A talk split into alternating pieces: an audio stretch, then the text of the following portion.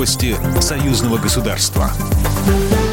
Здравствуйте, в студии Екатерина Шевцова. Договор о союзном государстве не нуждается в изменении. Об этом Владимир Путин заявил на инвестиционном форуме «Россия зовет». Президент отметил, что значительная часть положений договора, например, о социальных гарантиях, рынке труда, возможностях передвижения, уже реализована. Путин считает, что политические проблемы, возникающие при строительстве союзного государства, необходимо решать, исходя из нынешней реальности, но не стоит принимать скоропалительных решений.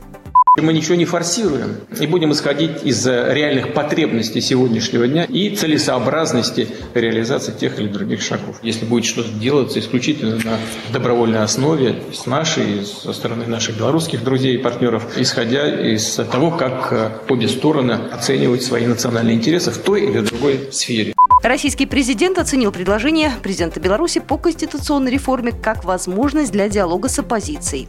Я думаю, что это, э, исходя из реалий сегодняшнего дня и из оценки внутриполитической ситуации, это с его стороны значительный шаг навстречу его политическим оппонентам. Огульно бы не обвиняли президента Лукашенко в том, что он хочет что-то схитрить, а встроились бы в эту работу и влияли бы на те решения, которые могут быть приняты в ходе этого процесса. Путин в очередной раз подчеркнул, что вопрос о президентских выборах в Беларуси должны решать граждане этой страны и ее руководство.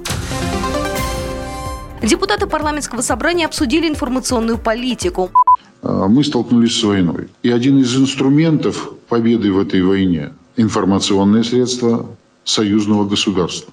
Этим тезисом начал заседание комиссии парламентского собрания по информационной политике председатель Геннадий Давыдько. Особняком стоит тема социальных сетей. Более подробно об этом сказал Никита Березин, член комиссии парламентского собрания по информационной политике.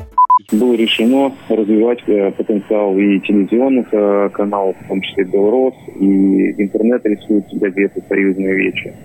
На связи в формате видеоконференции представители Постоянного комитета Союзного государства, Министерства информации Беларуси и руководители СМИ Союзного государства. Кроме развития информационных процессов, в социальных сетях обсуждалась борьба с фейками. Чтобы противостоять искажению фактов и фальшивой информации, СМИ нужно переформатировать, считают участники комиссии. Таким образом, телеканал «Белрос» ждет дальнейшее развитие, а все редакции союзных СМИ и печатных изданий будут изучать способы продвижения в социальных сетях. Но перед плотным переформатированием все каналы информации пройдут монитор мониторинг.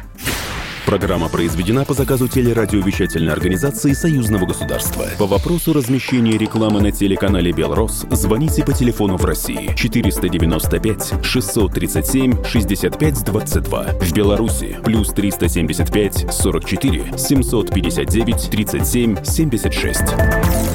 Новости Союзного государства.